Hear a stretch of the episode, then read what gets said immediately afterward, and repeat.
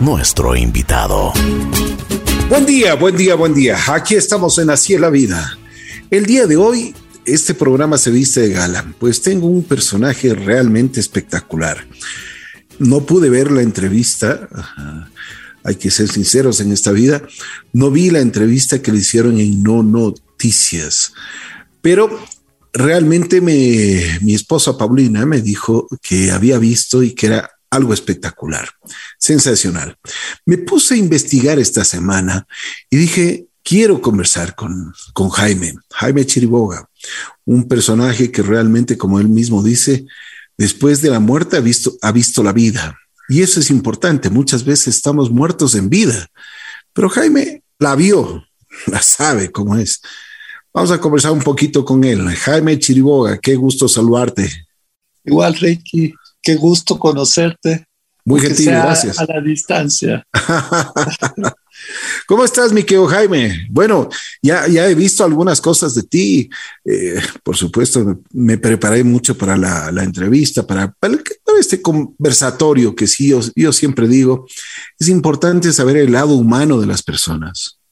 Bueno, ese es el único lado que deberíamos conocer, pero como tú dijiste al comienzo, eh, hay poca gente que tiene el lado humano porque está muerto en vida, ¿no? Eh, esto es, eh, es una palabra muy fuerte lo que se dice de la muerte. Sin embargo, la muerte es una vida, es un paso que todos vamos allá. Como dicen vulgarmente, los impuestos y de la muerte no te salvas. Tarde o temprano te agarra. yo, tenía, yo tengo un amigo que, que decía que los tragos son como la muerte, el rato menos pensado, decía. Pero bueno, qué gusto conocerte, mi querido Jaime. Eh, bueno, ahora que nos estamos eh, conversando un poquito, a ver, cuéntame, vamos desde el principio. ¿Cómo, cómo naces? ¿Qué, en, ¿Hace qué tiempo naces? ¿Cómo era tu, por ejemplo, tu núcleo familiar? ¿Qué es lo que te inculcaron tus padres en principios? Bueno, ¿qué te puedo contar? Soy manaba de nacimiento, nací en Manta, mi padre tiene la parte de mi abuela, es manaba, y me trajeron muy temprano aquí, todos los ocho años. Eh, sí, vengo de una familia muy conservadora, mis abuelos. Es más, eh, vivíamos en la esquina del Swiss Hotel al lado tuyo. y, y básicamente lo que me inculcaron creo que es lo que inculcan en todas las familias, ¿no? Amor al prójimo, respeto, tratar a todo el mundo de igual forma como te tratas a ti mismo. Y algo muy lindo es que en mi familia nunca se inculcó la religión en sí, pero sí la creencia mucho en Dios. Mi madre es Bahá'í, es inglesa, y mi papá, bueno, católico, apostólico, romano, pero jamás tampoco eh, lo trabajó mucho, ¿no? Pero sí en la, parte espiritual siempre hubo mucho de eso. Mi familia, por la parte inglesa, cree mucho en el amor, como dice la religión Bahá'í. Yo la verdad no soy muy religioso, pero sí muy creyente en Dios. ¿Y qué te ha dicho Dios? Bueno, te cuento que me habla todos los días porque he aprendido a escuchar.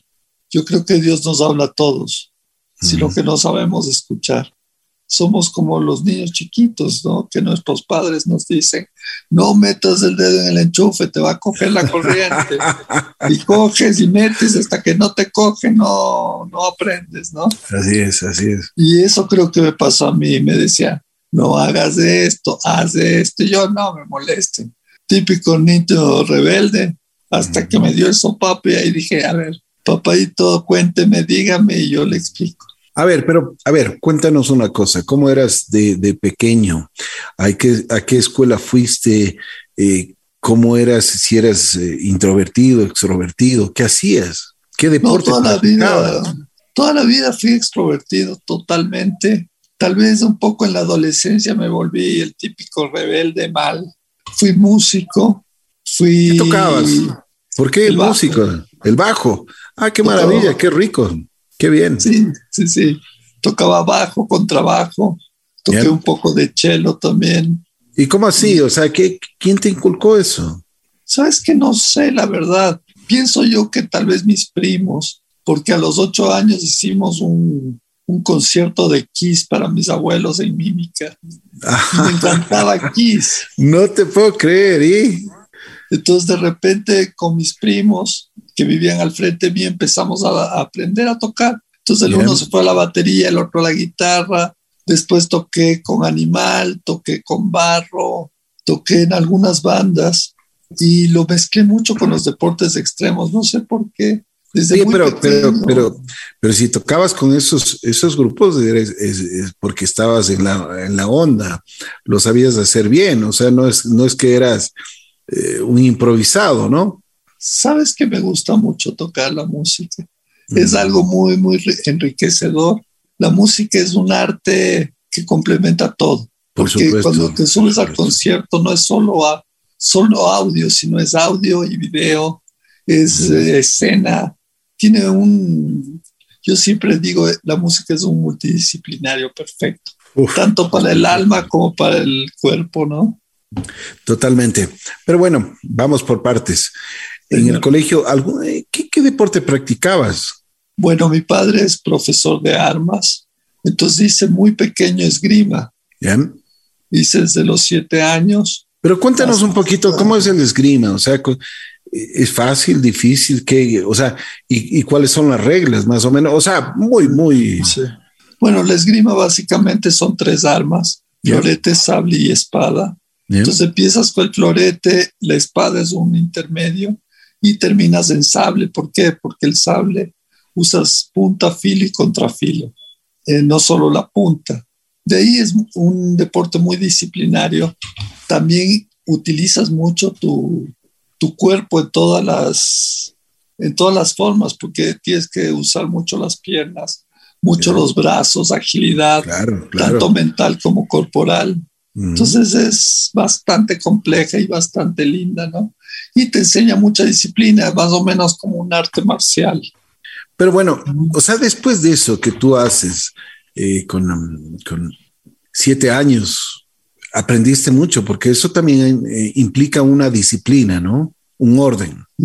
Sí, lo bueno de tener a mi papá es que, claro, me tenía, pero en regla. a ver, a ver, a ver, a ver. Cuéntame eso, eso es interesante. ¿Por qué te tenía en regla? Eres muy inquieto tú. Un salvaje completo. o sea, completo. No te un salvaje completo. Si no estaba haciendo esgrima, estaba en las tapias, cayéndome en los patios de los vecinos. ¿Cuántos huesos te rompiste, Jaime? Bueno, en esa época como unos tres nomás. Ahorita ya tengo medio cuerpo de, metal y el otro medio, medio fracturado. Claro. No, siempre fui muy inquieto. Amaba la bicicleta, amaba los patines, amaba el skateboard. ¿Qué te decía tu mamá? Hijito, suave, suave, tranquilo. Ah. No, mi mamá era chistosa. Siempre que me bajaba de la tapia, decía, decía a todo el mundo, disculparán, él es así.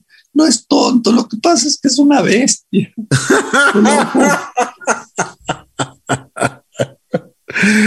o sea, ya te conocían bien.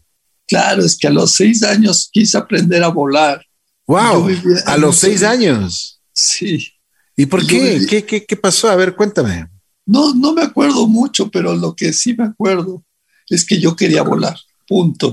Y, y, vi Mary Poppins y me lancé del primer piso de mi casa, abrí el paraguas y me metí un madrazo y claro, caí encima de un cactus y no sabes, o sea, por suerte caí el cactus porque si no me daba contra el cemento, ¿no? Wow. Pero, pero fue chistosísimo y claro, ahí aprendí que volar no es tan fácil. no, desde muy pequeño era bastante inquieto. ¿Por qué? ¿Por qué? ¿Por qué eras inquieto? ¿Por qué? ¿Qué pasaba en tu mente? en tu corazón, en tu alma? Sabes que no sé la verdad. Yo considero que hay cosas de nacimiento. Yo creo que hay cosas pegadas en tu ADN, como esto de la adrenalina, porque te llama a investigar. Yo creo que es más curiosidad, tú ves ciertas cosas en la televisión o la gente que te dices, ¿qué tal se sentirá? Claro. Y eso creo que me pasó. Entonces, por ejemplo, vacaciones yo iba donde mi tía María, que tenía una hacienda en Cayambe, ¿no? Entonces todos mis primos jugaban como personas razonables. Y yo cogía una bicicleta viejita, divina, chiquitita, y hacía rampas y me lanzaba las acequias. Claro, madrazo tras madrazo. Y, pero, pero mi tía María también me decía, pero Jaime juega como la gente, o sea. Entonces, racionalmente, hijito. Exacto. Verás que eres de carne y hueso. Creo que le pierdes el, el miedo a las cosas. Claro, por supuesto. Y cuando pierdes el miedo, tiendes a perder el respeto. Eso es, eso es algo que aprendí ya más viejo. Bueno, lo que pasa es que el miedo, el miedo, el miedo siempre está ahí, pero cuando eres muy pequeño no, no te das cuenta y no eh, realmente relaciona lo que es el miedo y lo que te puede pasar, ¿no? Sí, es lo que tú dijiste, no, no te das cuenta de la magnitud de lo que podría pasar. Así Y no te das cuenta de lo que atrae todo eso, ¿no? Así es. Y ¿qué te puedo decir? En colegios pasé por todos los de Quito. No, la primaria no fui tan salvaje en cuanto a colegios. Estuve en el Dalcross de primero a sexto año y en sexto año empezó. Cambié las armas, o sea, la espada, el florete, el sable también por la bicicleta. Me dediqué mucho al bicicross. Luego con unos amigos nos subíamos al Pichincha y a lanzarnos de downhill. Y, y, yo creo que son edades, ¿no? Porque ahora los enanos, claro, van mucho más controlados a pistas con los papás. Claro. En nuestra época éramos más salvajes, o sea, mamá, me voy de paseo, chao, ¿a dónde vas? No sé. Y te subes a las antenas cuando era el, el Pichincha lindo nos subíamos y nos bajábamos en downhill, cuando todavía ni siquiera existía el deporte downhill, sino en, en bicicross haciéndonos pedazos, enlodándonos y dándonos contra los árboles. Y así empezó mi, mi amor por la adrenalina, por el cross. Luego se me subía la adrenalina al máximo y empecé a ver a Ibel Caníbal, no sé si lo recuerdas. Claro, por supuesto, motociclista. Por y ahí me nació el amor por las motos, pero increíbles. Entonces mi mamá me dijo, ¿te doy la pistola o te doy la moto? Le dije, mamá, lo que sea, pero deme rápido. Nunca me compró, obviamente, como una buena madre pensante. Y un día cogí a tres compañeros del colegio y me fui a un mercado de pulgas. Vendí mi cama, pantalones, ropa, lo que encontré y conseguí 30 mil sucres cuando existía el sucre. Y cosa curiosa, no sé de dónde salió, me compré una Yeset 80. Entonces regresé con la moto a la casa. Por supuesto, mamá salió, casi me mata. Y me dijo, no, pues con esa moto no entras a la casa. No, tranquila, mamá, la dejo en el garaje nomás. no, casi me cae a palos, salí volando y dice que me iba a fugar, ¿no? Con la moto. Entonces me subí al Pichincha y estaba haciendo un frío, una lluvia. Bajé con el rabo entre las piernas. Hola, mamá. Entonces entro a la casa y me recibe con un casco, pero un casco hermoso, flamante. Y me dice, los, el cuerpo se cura, los huesos se curan, pero el cerebro no. Si vas a tener esa porquería, toma un buen casco. Y me regaló un casco. Y cosa curiosa, en el futuro fue lo que me salvó la vida, ¿no? Tener una buena herramienta en mi cabeza para no partirme el, el, el toque. Jaime, ¿por qué, por, qué, ¿por qué siempre buscaste el peligro? ¿Por qué siempre estabas al filo del reglamento, como se dice? eh? Es lo que te contaba. Creo que hay seres que buscan justamente el filo de la navaja. Pero qué, O sea, a ver, una cosa, una cosa, una cosa, una cosa. ¿Qué querías demostrar al mundo o qué querías demostrarte a ti? Quería probar, más ¿Probar que qué? demostrar, probar esa adrenalina, probar el límite a donde puedo llegar, probar que soy bueno, que era bueno o que quería ser bueno. Quería justamente sentir esas sensaciones. ¿Qué es lo que te hace la adrenalina, no? Ese temor sin llegar al máximo, pero tampoco llegando muy poco, sino llegar al límite. A ver, pero nunca pensaste en que te podía pasar un accidente, que te, que te podías caer, que te podías, o sea, porque en la moto, o sea, perfecto, o sea, uno, y, yo te digo, yo soy, gracias a Dios, eh, mi padre me dio la oportunidad de ser motociclista desde muy temprana edad, pero sí te das cuenta de que tienes que estar primero con los 10 sentidos, ¿no? O sea, no te puedes descuidar un segundo. Y después de eso, o sea, si tienes temor, o sea, tratas de hacer bien las cosas. Y el rato, el rato menos pensado te puedes caer, pues yo me he caído un montón de veces, pero, pero, o sea, ¿dónde está eso? O sea, que, tú dices, ya, quería hacer un número, o sea, quería probarme, quería hacer lo mejor, pero ¿Nunca sentiste eso que, te diga, oye, no lo hagas? Sí, sí lo sentí muchas veces. ¿Y por qué lo hiciste? Por loco. No, no sé si es locura. Yo creo que es por intentar sobrepasar ese límite. Mm. Es algo que te llama y dices, a ver, si me doy un mortal o me lanzo un salto de 40 metros de largo, ¿por qué no un poquito más? Es, es como tomar el riesgo. Tal vez eh, el dicho de ese que dice, camarón que se duerme ceviche, algo así. Básicamente quieres dar ese paso adicional. Y creo que toda la vida he sido así de arriesgado. O sea, estás al límite, esfuérzate al mejor, a lo, a lo máximo, ¿no? Y eso es lo que siempre me llevó a eso, a tratar de no conformarme con lo que, a dónde llegaba, sino llegar más allá. Y es lo que he hecho toda la vida, o sea, es como ir a una entrevista de trabajo y, y ya lo arruinaste por ABC cosa o porque hablaste mal o te jalaste en algo que no conocías y buscar las fórmulas para sobrepasar ese miedo y, decir, bueno, soy esto, hago esto y quiero hacer esto. Entonces, es ese, ese último pasito que te lleva a pasar el río, ¿no? Bueno, pero ese pasito te costó eh, 13 veces la vida y vamos a conversar, ya es otra, otra etapa de tu vida eh, y que realmente, eh, una cosa, antes, antes de olvidarme, ¿Por qué estás aquí en, esta tierra? Justamente para aprender. Yo considero que estoy aquí para aprender, para conocer. Y justamente lo que tú hablabas de las trece muertes, yo creo que todos tenemos una misión, un camino.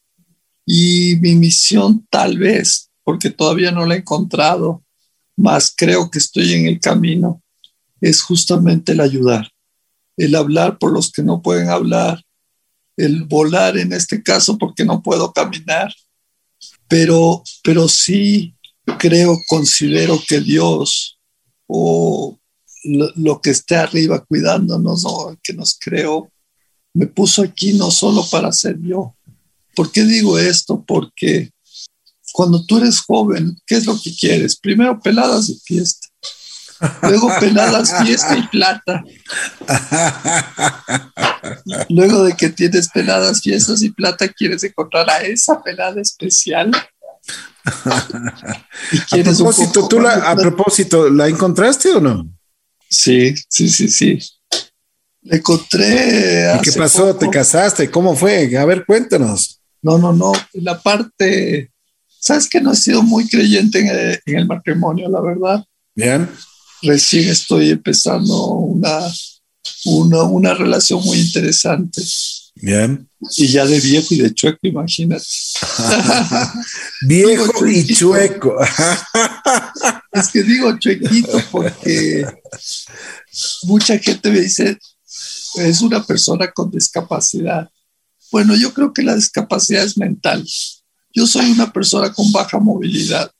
Los discapacitados son aquellos que no quieren uh, vivir y que tienen bien dañado el corazón. Hay un montón de discapacitados en este mundo. Y acuérdate, que, acuérdate que en la asamblea pasaron el carnet de discapacitados, muchísimos, ¿no? O sea, una vergüenza, pero bueno, y no solo una vergüenza para, para la asamblea, sino para la humanidad, de que, y, y, hay, y hay todavía gente que todavía tiene ese carnet, que se jacta de discapacitados. Yo, yo me acuerdo de una entrevista que yo tuve con una persona que realmente me impresionó y decía, eh, una madre, decía, Señor, yo le cambiaría la, cómo está mi hijo, cómo se siente mi hijo, no puede caminar, no puede vivir, no puede, yo tengo, o sea, tenemos que estarle cuidando 24 horas por una discapacidad. Y usted simplemente toma una discapacidad para tener un buen carro o para tener algunas cosas que, le, le pueden diferenciar y se aprovecha de esto. Y este pobre chico no podía, absolutamente no podía ni moverse. Una madre que luchó y que ha luchado es realmente muy significativa. Y por eso yo te digo, o sea, y lo que tú dices es una gran verdad. La discapacidad está en el cerebro y en el alma, en el corazón de las personas. No está, no está donde, donde todo el mundo cree ver, ¿no es cierto? Exactamente. No, yo te cuento así rápidamente una anécdota que me pasó. Linda, pero real. Un día fui a un centro comercial, entonces estaba con mi asistente que me ayuda en manejarme el carro. Entonces íbamos, entramos al centro comercial y justo delante mío se mete una señora en el puesto de discapacitados. Entonces yo me paro y le digo, déjame ver quién es el soquete que se parqueó, no solo para, para decirle, oiga, ese puesto es para otra persona que sí lo necesita. Y se bajó una señora guapísima, de unos cuarenta y pico, pero te prometo regia con licra recién salida del gimnasio. Entonces yo ya me quedé cortado también, se baja del auto. Digo, señora, por favor, ese puesto es para una persona con discapacidad. Entonces me dice, no, discúlpeme, lo que pasa es que estoy al apuro y la verdad, eh, tengo que volarme. Digo, pero señora, tal vez alguien lo necesite, ¿no? Así es. Entonces me dice, pero usted, ¿por qué me lo dice? Le digo, porque yo sí soy una persona con discapacidad. Yo no puedo mover del cuello para abajo. Entonces se quedó así. Y le digo, y a mí me encantaría tener su hermoso cuerpo, su hermoso rostro y poder pasearme por todo el centro comercial y todo el parqueadero. La verdad, y le cambiaría mi silla por sus hermosas piernas. Wow. Entonces se quedó así, toda choqueada, porque la idea no era pelear, cogió, me sonrió, sacó el auto. Y yo también me dio como un cargo así, si yo tampoco me parqué ahí, ¿no? Porque en verdad es un lugar que, que, es para gente que lo necesita. Por supuesto. Es un lugar que, que necesitas abrir la puerta, no es un lugar para, para que poner el carro y que no te lo raye el de al lado. Es para poder bajar tu silla, es para poder bajar a un niño, un cochecito. Por ejemplo, yo decía, sin ofender a las mujeres embarazadas, decía, ¿por qué tienen un puesto al lado del Supermaxi? Yo entiendo, llevar la pancita debe ser durísimo, pero si se van a pasear en todo el mall y caminan dos horas, ¿por qué no pueden caminar un poquito más en el estacionamiento? Por supuesto, claro. Así es. Entonces, me hiciste acuerdo de Alex Peña, un buen amigo de esta casa, y Alex en algún momento estaba con, en silla de ruedas. Alex, Alex eh, trabaja con muchos discapacitados, con personas que realmente tienen problemas y él es entrenador de tenis y él tuvo un accidente gravísimo y él decía, oye, lo que pasa es que nadie se da cuenta del problema cuando tú llegas a un sitio y quieres estacionar tu auto, porque tú eres la única persona que puedes bajarte, o sea, puedes eh, llevar tu silla de ruedas, ponerla ahí abajo y, y creen que, o sea, y hay personas que se estacionan, como tú dices, Jaime, y que realmente es, inconcebible, o sea, es realmente ridículo, o sea, no, no existe respeto, no existe ninguna consideración. Y por supuesto, o sea, ese tipo de cosas no puede existir en el mundo, ¿no? Bueno, lastimosamente es, es básicamente lo que tú dices, pero es entendible, lastimosamente. ¿Por qué es entendible? A ver, a ver, No, pero hablemos de, las cosas. hablemos claro. ¿Por qué?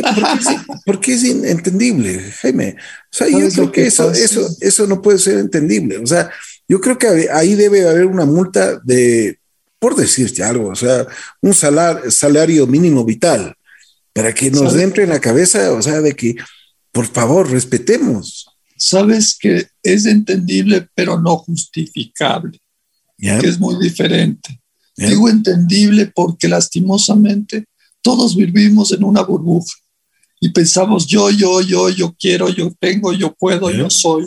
Yo, el yoísmo es una primera persona y nuestro ego es más grande que el tipo que está en, dentro nuestro. Entonces digo entendible porque ellos no piensan cómo se sienten las otras personas. Tú ves que un tipo está con una cara de amargado y ese viejo amargado esa vieja mal, lo que sea. Mira esto, mira, criticas, criticas, juzgas, juzgas, pero nadie está en el pantalón de la otra persona. Entonces nadie entiende que tal vez tuvo un mal día, que el hijo no puede ir al colegio, que no tiene plata para el desayuno, etcétera, etcétera, etcétera. Miles de problemas y la gente lo toma mal todo, en vez de tomarlo a positivo. Y ya vamos despuesito a, a la parte positiva. Entonces, cuando llegan a un parqueadero, ¿qué sucede? Yo quiero entrar rápido, yo quiero hacer mis compras, mejor me parqueo aquí, nadie me raya el auto, bajo las compras del Supermax, meto de uno y me voy. Pero no piensan que ese puesto pueden estar una mamá, una niña discapacitada, no piensan en el otro. Yo siempre digo, ponte en mis llantas para entender lo que soy. Mm, ponte en mm. los zapatos del prójimo para entender en qué zapatos camina el prójimo. Nadie piensa en eso.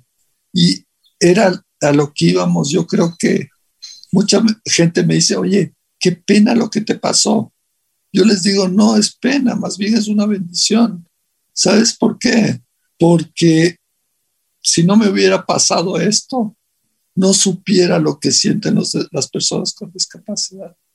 No supiera lo que está en una silla de ruedas a mucha gente y horriblemente te digo, me pasaba que iba por la calle, veía una persona discapacitada o en un semáforo y decía, ay, pobrecito, ¿será verdad que está chuequito? ¿Será verdad que tuvo un accidente? Mejor no le doy plata porque ha de ir a pegarse un trago. Pero nunca me puse en el papel de él. Nunca me puse a pensar en esa persona que tal vez sí necesita, ¿no? Entonces era bastante compleja la situación.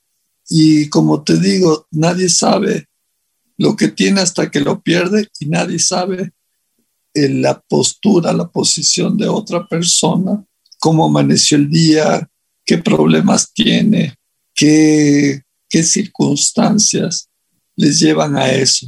Entonces lo mejor es hacerles entender, no pelear, como te decía esta señora en el estacionamiento del centro comercial, que lo mejor es hacer entender antes de ponerme a pelear, porque la típica es pelea primero y luego lo demás. Entonces, yo considero que tenemos que enseñar, tenemos que enseñar, tenemos que hacer ver a la gente todo lo que podría perder y sobre todo eso. O sea, todos vamos al mismo hueco a cualquiera le puede pasar otra vez. Como te digo, en estos 14 años del accidente, he tenido tantas experiencias y tantas luchas, más que cuando endureaba, ¿no? Entonces, por ejemplo, a un señor taxista una vez no me quiso llevar porque me dijo que, que le rayaba la cajuela del auto con las silla ruedas. No, no te puedo creer. Entonces yo le dije, vea señor, disculpe que le diga, pero nadie está exento de esto.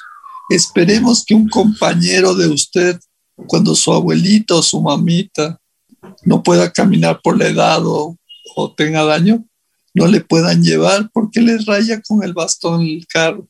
O usted mismo, porque ellos no están exentos de un accidente. Pasan todo el día tras un auto dentro del tráfico de Quito, que es muy peligroso y tengan un accidente y tengan que quedar en silla de ruedas, ¿no? Que Dios no quiera, no tengan que vivir lo que yo viví para aprender. A mí me costó aprender, pero lo, más o menos lo aprendí. Bueno, hace 14 años, cuéntame un poquito, Jaime, y vamos, vamos a entrar en materia, como se dice. Eh, ¿Qué pasó? ¿Qué, Materia intensa. Oye, eh, eh, yo quiero participar y, decirle al público, Jaime no ha perdido la sonrisa, pero, o sea, en toda la entrevista, en todos los, el conversatorio, estamos hablando y él no pierde la sonrisa. Tienes una sonrisa que realmente siempre eso te, te, llena el alma, ¿no? Yo, yo siempre digo en mi programa, antes de, despedirme, que una sonrisa ilumina más que la electricidad y una sonrisa abre muchísimas puertas. Qué bonito eso, ¿ah? Te lo voy a robar, Rick. Pero encantado, encantado, mi querido Jaime. No, no es mío, pero, pero, oye, se hace lo que se puede. Se hace lo que se puede. Humildes. Somos humildes, es lo bueno. es la vida. te cuento de la sonrisa. Lo del sonreír aprendí en los hospitales. ¿Sabes por qué? Porque cuando yo viví mucho tiempo en hospitales, tuve una fractura desde de todo el cuello, me rompí el cuello desde la C2, C3, C4 y C5. Eh, a ver, a ver, a ver, explícanos un poquito porque eso no sabemos las, las Parece James, parece James Bond, oye. bueno, básicamente la C es las cervicales. Ya. Entonces empiezas desde la base del cerebro, que es la 1, y 2, 3, 4 y 5. La parte del cuello maneja mucho lo que es la movilidad primero, pero también maneja todos los esfínteres. Aquí voy con esfínteres? Los músculos, músculos respiratorios, músculos cardíacos, músculos del estómago, todo lo que te hace comer, respirar, hablar, todo. La C2 controla estos esfínteres. Entonces, al romperla, lo que haces es paralizar. Entonces ahí viene el ataque respiratorio justamente, porque deja de respirar tus pulmones porque el músculo no funciona. Dejas de usar los esfínteres, pipí, popó, respiratorios, alimentación, todo. Por eso le dicen en el medio clínico, le dicen que eres incompatible con la vida. Y a todo eso, por eso yo pasaba mucho en, el hospital y de repente mis pulmones dejaban de respirar. Entonces entraba en paro respiratorio, paro cardíaco y ya puedes imaginarte el show, el show típico de del revívele al chequito, entonces adrenalina al corazón, electrochoques y toda la cosa. Suena más divertido cuando lo cuento de lo que me parece. Pero a eso voy. Que debe haber sido, debe, debe haber sido traumático para ti y, más que nada para tu familia, ¿no? Bueno, sí es, sí es muy denso el tema, es muy complicado. ¿Qué pasó? ¿Qué pasó con tu familia, por ejemplo? ¿Qué pensaban? ¿Qué, ¿Qué hacían? Mi padre en shock. Mi madre, como buena madre, luchando para que el hijo sobreviva. Me buscaban hospitales, amigos. Yo siempre digo que estuve vivo gracias a ellos. Y aunque ellos digan que yo soy el, el valiente, todos dicen qué valentía, Jaime, qué macho, que no sé qué. Primero que aprendí a sonreír justamente en los hospitales. Porque es feo visitar a un enfermo. Cuando tú vas a ver a una persona que amas o quieres y lo ves en una cama hecho pedazos. Así es. Es, es feo, o sea, te duele el corazón. No sabes si quisieras estar ahí, si no quieres estar ahí. Entonces, justamente. Pero, a ver, a ver, a ver, a ver, paréntesis en, esto. Eh, y perdón que, me salté, fue mi error. Primero, cuéntanos de tu accidente y, por supuesto, yo siempre respeto mucho a mis invitados. Eh, si quieres contarlo, lo haces, si no, no, no, hay ningún problema. Claro, estuve en una presentación en Guayaquil. Eh, teníamos por lo menos unos treinta y pico, 40 grados, un calor de esos terribles en la pista. Y ¿Pero en la pista de qué? En una pista de cross. ¿Ya? Entonces, no, no recuerdo porque perdí la memoria de una semana antes y unos cuantos meses después. Pero dicen que me sentía mal, parece que estaba deshidratado. Entonces salté, traté de llegar al otro lado, pero dicen que mi cuerpo cayó desmayado. Entonces al tu cuerpo ya cayó, o sea, eh, cuerpo muerto, como se dice, ¿no? Cuerpo muerto y justamente caigo de cabeza. Caigo de cabeza sin poder poner las manos. No se sabe bien la altura, pero seguramente caí como peso muerto porque fracturé rodillas, me fracturé los tobillos y cuando caí, caí de cara justamente y rompo el cuello. Entonces, se supone que ahí me, me, cogieron los bomberos, me, me, encamillaron y directo al hospital. En el hospital llegué muerto. Ahí fue mi primera. Bueno, a ver, cuéntanos, a ver, Jaime, por favor. Continúa con tu relato. Entonces, caigo, me reviven en el hospital y empezó, empezó el tiempo de operaciones, ¿no? Luego pasé dos días hasta desinflamar el cerebro. Luego tuvieron que traer unos, se llama instrumentación de diamante, trajeron de Estados Unidos por, eh, por la delicadeza de la operación. Me pusieron un pedazo de cadera en las vértebras.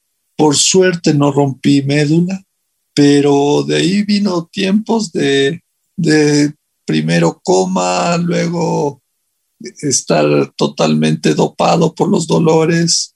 Básicamente el primer año no recuerdo mucho, pero eso me costó casi tres años de hospitales y sobre todo de cuidados intensivos, porque como no funcionaban mis esfínteres, tenía que estar metido en un cuarto de cuidados intensivos con respiradores, me alimentaba por sonda, eh, básicamente todo era falso.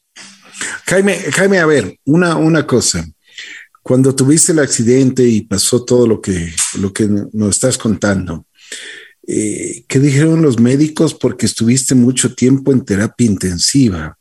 Tus padres te ayudaron, te apoyaron, pero tú alcanzaste el cielo, si se puede decir, o falleciste 13 veces. Y a eso quiero llegar. ¿Qué pasó? Cuéntame. Bueno, como ¿Cómo fue la primera, por ejemplo? La primera fue en la pista. O sea, llegué muerto al hospital. En el hospital me resucitaron. Ya, pero eh, ¿te diste cuenta que estabas en la pista o no? No, ni siquiera me acuerdo los tres primeros meses. Te cuento que fue tan fuerte mi, mi salida del, de la inconsciencia, porque yo estaba totalmente acostado y empecé a escuchar así, oh, oh, como en película de terror. Entonces un rato abro los ojos y digo, Dios, creo que me enterraron vivo. Pero así como no película. Es que quería mover los dedos de los pies y no movía. Y no podías. Quería mover las piernas, no podía. Quería mover el cuello y claro, estaba todo amarrado con cuellos ortopédicos.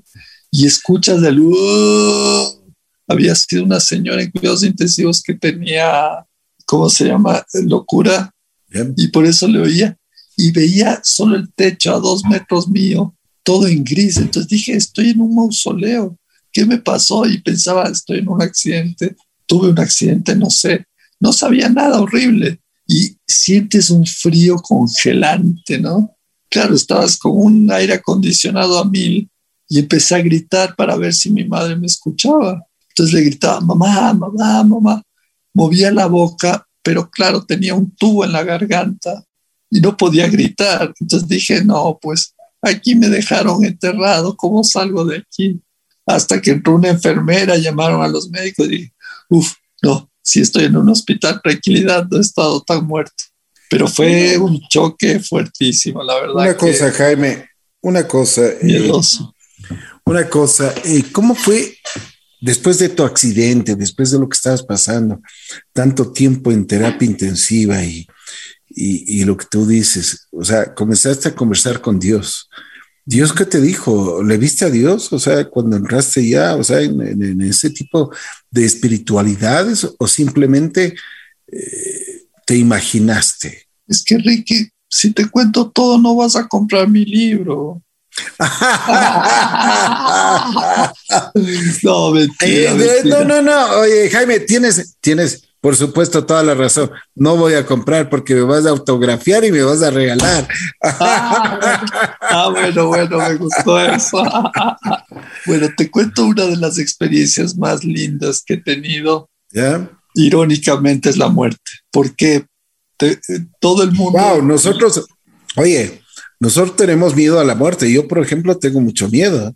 No sé, o sea, pero a ver, Verás, ah, ah, por ejemplo, o sea, y, te lo digo sinceramente, para mí la muerte es, o sea, es el, el que se acaba todo, ¿no?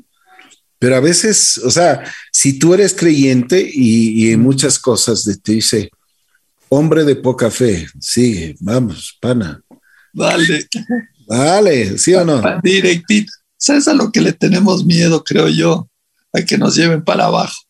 Eso creo que es lo que tenemos miedo. No, porque sabes que el otro día, el otro día que, que, sí, que sí dije, eh, me lleva para abajo, me dijo, no, para ti no hay, no hay, no hay, no hay cama para tanta gente, como dice la canción. Dice, y además tú vas a hacer muchos líos, así que no, te vas para arriba. Sabes que yo también pensé lo mismo. A mí me en cambio, a mí no me dejaron ni arriba ni abajo. Dijeron arriba, uy, las angelitas, no, no, no, no, no vaya para abajo y el de abajo dijo, uy, este me daña el negocio, vaya nomás a la tierra. me daña el negocio. ah, pero Te cuento, verás, cuando la primera vez que fallecí, ¿qué me recuerdo? Porque tuve más o menos cinco muertes anteriores que no recordaba. Eh, fue un día que estábamos en una clínica en Quito y empecé a sentir que me faltaba la respiración. Entonces empiezas con el shock este de, ah, ah, ah, no puedes respirar, no puedes respirar. Tratas de robarte el aire que está, que está ahí cerca, tratas de absorber lo que más pueda y entras en un estado de desesperación bárbaro.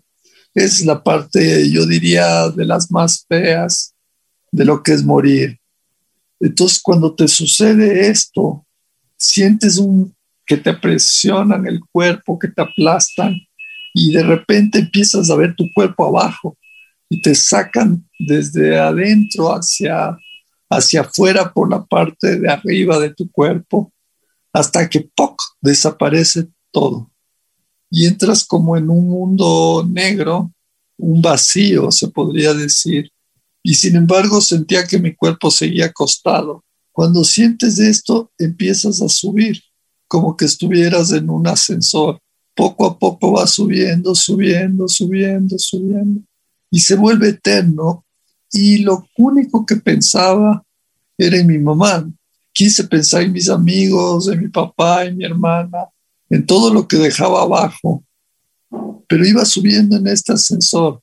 Cosa increíble, no sientes miedo y de repente como a la mitad de este viaje sientes que te abraza algo, sientes una fuerza, un abrazo fraterno, un abrazo caluroso, un abrazo tibio, como que te, te llenan de amor.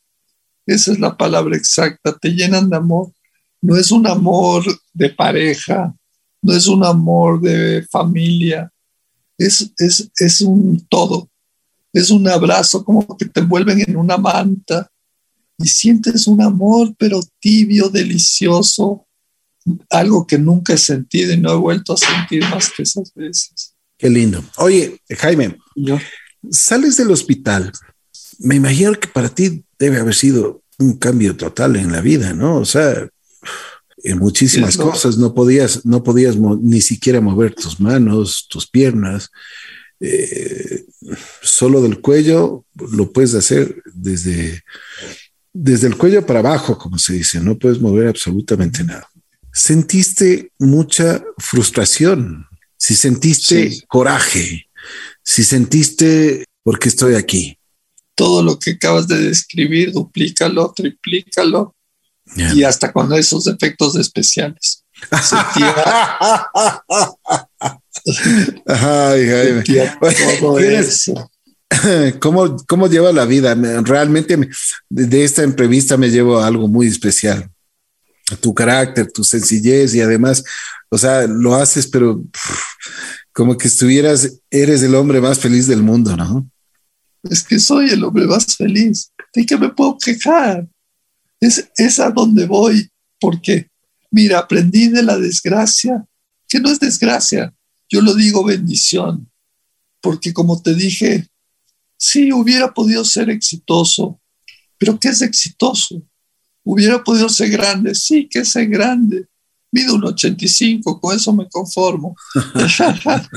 pero a lo que voy es, cuando estaba en los hospitales, triste, acongojado, meditabundo, cabizbajo, etcétera, etcétera, me di cuenta que todo el mundo entraba llorando y se iba llorando. Entonces, ¿para qué? Ya visitar a un enfermito así no da ni ganas. Entonces, cuando llegaban, empecé a contarles cachos y me mataba de risa y trataba de estar contento. Y todos me decían, ¿cómo puedes estar contento? Y les decía, ¿y por qué no? Antes me quejaba de que tenía que ver a mi jefe, de que tenía que llamar a mi enamorada, que tenía que llamar a mi otra enamorada. Me quejaba de todo. En cambio ahora amanece el día y lo primero que veo es un rayo de sol. Veo la cara de mi madre, veo la cara de mis enfermeras, veo a mis amigos, los tengo cuando me da la gana. ¿Por qué voy a quejarme? ¿Sabes lo rico que es? Y siempre digo esto, porque cuando vives tres años con un tubo en la garganta y sientes frío en los pulmones, según los doctores no se siente la temperatura, pero sí la sientes. Es un aire seco, feo, horrible. Y de repente sacan y volver a sentir este aire calientito, sentir un rayo de sol en tu piel, un beso en tu cachete. O sea, dices, ¿sabes que tú, Bueno, tú estás aprovechando lo que muchos de nosotros no lo sabemos y todos los días a veces, y como tú dices, eh, no estamos simplemente quejándonos, quejándonos y quejándonos, ¿no? Pero mm, tengo una, una cosa, ¿de qué nos podemos quejar las personas que tenemos las cuatro extremidades, que podemos pensar, de que podemos vivir, de que podemos agradecer a Dios? ¿De qué nos podemos quejar, Jaime? De nada, nos quejamos por ego, porque un día tenemos un chocolate y al día siguiente quieres dos y no entiendo para qué si con uno es suficiente. Tú hablaste un rato de política y no me gusta topar el tema, pero si te robas mil millones de dólares, ¿de qué te sirve? Tienes ni en toda una vida gastándote todo, te lo puedes gastar y quieren más. ¿Para qué? O sea, yo en la entrevista en No Noticias digo, ¿qué es preferible? Un millón de dólares o un buen abrazo el millón de dólares se te va a acabar. Y si es mal ganado, se te va a acabar más rápido. Pero una sonrisa sincera la vas a llevar en tu corazón el resto de tu vida. Y al hueco no me voy a llevar más que la sonrisa, porque el millón de dólares me lo acabé 60 años antes. Bueno, pero eso es importante en la vida, saber diferenciar. Muchos, eh, como tú dices, has pasado 13 veces por la muerte y ahora has aprendido muchísimo y nos puedes dar muchas cosas. Oye, una cosa, ¿cómo te contactaron? no, no, no, no, no, no, no, no, no, no, no, noticias. por un buen amigo, por Buda Cueva. ¿Ve? Mi, mi familiar. Yo soy Ricky Cueva. Sí, debe ser primo. Son parecidos. Pero qué chévere, qué bueno, qué bueno. Buda, Buda, el papá de Buda, trabaja en Olimpiadas Especiales. Wow, con, con em, Héctor Cueva. Él es. Mm. Sí, señor. No puedo creer. Héctor, Cueva, Héctor Cueva es una persona que yo quiero mucho, admiro mucho y ha hecho mucho por, por los seres humanos. Exactamente. Él es una persona muy, espiritual. justamente él estuvo de, diplomático en la India. Y la India es un país muy espiritual. Él, Por supuesto. Dentro, dentro de todo, él siempre lo tuvo, pero en la India como que le nació más. Y vino con un montón de ideas, principalmente para ayudar a gente con qué Bien, qué bien, qué bien. Y me contactó con No Noticias con Miguelito Y Miguel un día me cayó sin conocerme, como es medio loco, también entró por la puerta. ¡Hola, Y yo, wow, ¿qué pasó? Pero, Héctor, Cueva es, es eh, realmente una persona muy increíble y yo le quiero muchísimo. Y lo digo, o sea, siempre. Y estoy, eh, a ver, Héctor trabajaba con mi papá en, em, cuando mi papá eh, hacía sus primeros pininos y también Héctor. Mi papá ya tenía una empresita, una empresa muy, muy reconocida como Ricky, Ricky Los Almacenes con Corazón.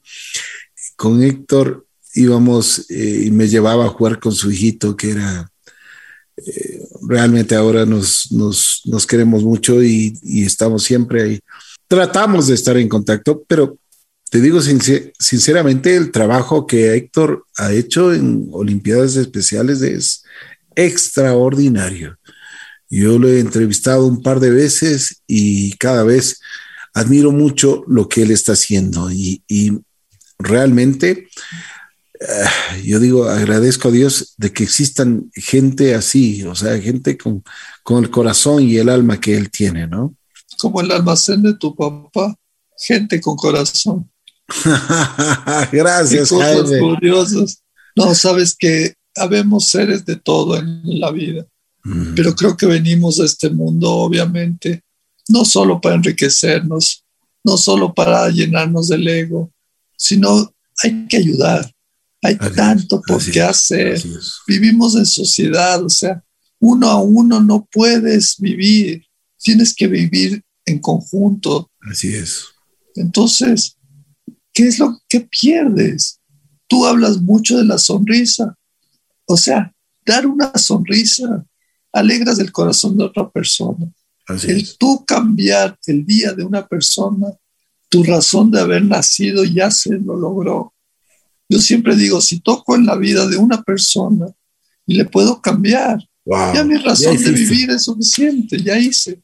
La plata, la pinta, todo lo que he hecho no gana nada, porque igual me voy a convertir en polvo, me han de comer los gusanitos, me han de botar en el, en el baño y he de terminar en el mar. Oye, Jaime, ¿te arrepientes de algo? Bueno, sí. Hubiera querido darle un beso más a mi madre antes de morir. Opa. Sí, sí, Oye, pero ¿por qué somos así los seres humanos, no?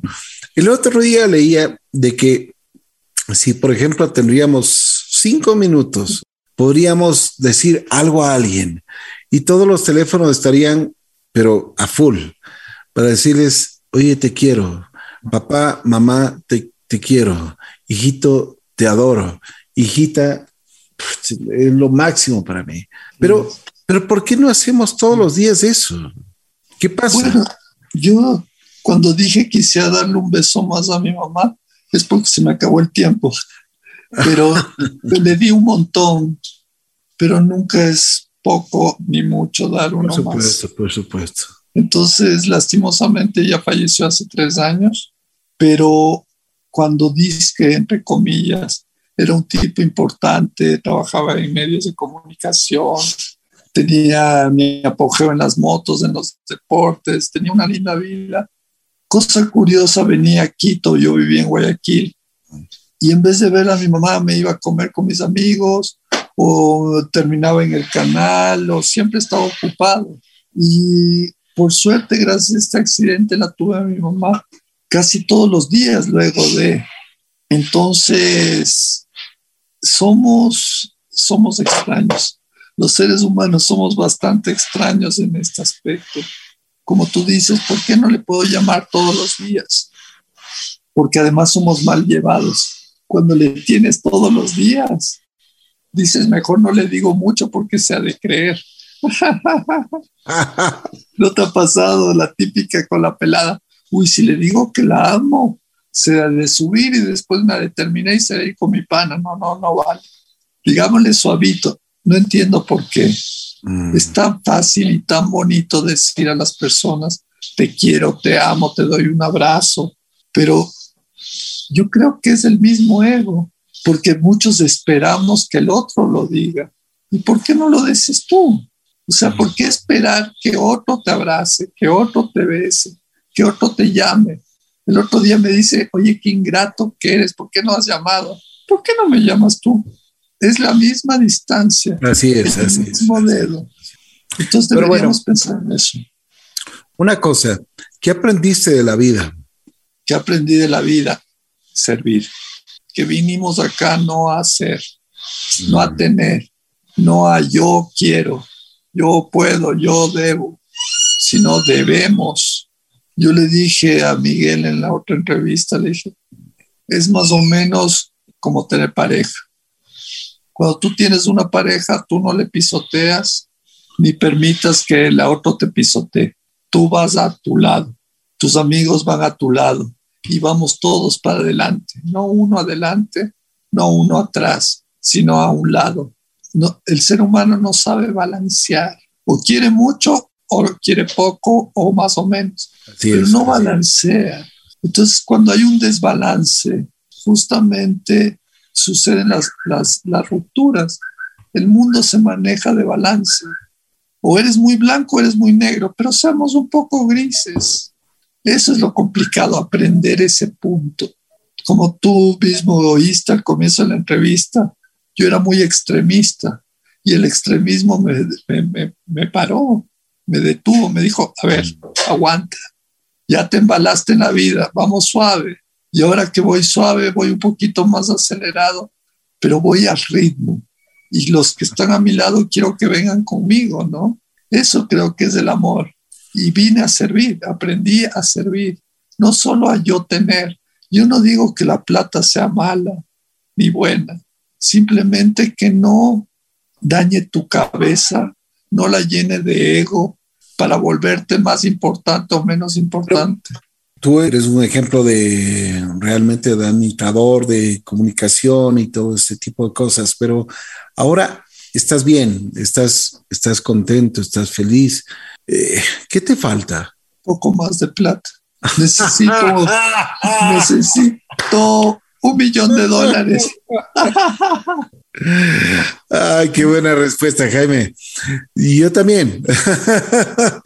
No, sabes que estoy loco por... ¿Sabes, ¿sabes qué? Sabes que yo te voy a decir una cosa. Yo necesito algo muy especial. El amor, y, yo le dije el otro día, conversábamos con la familia y decía, para nosotros es amor y paz. O sea, esa es la esencia de la vida.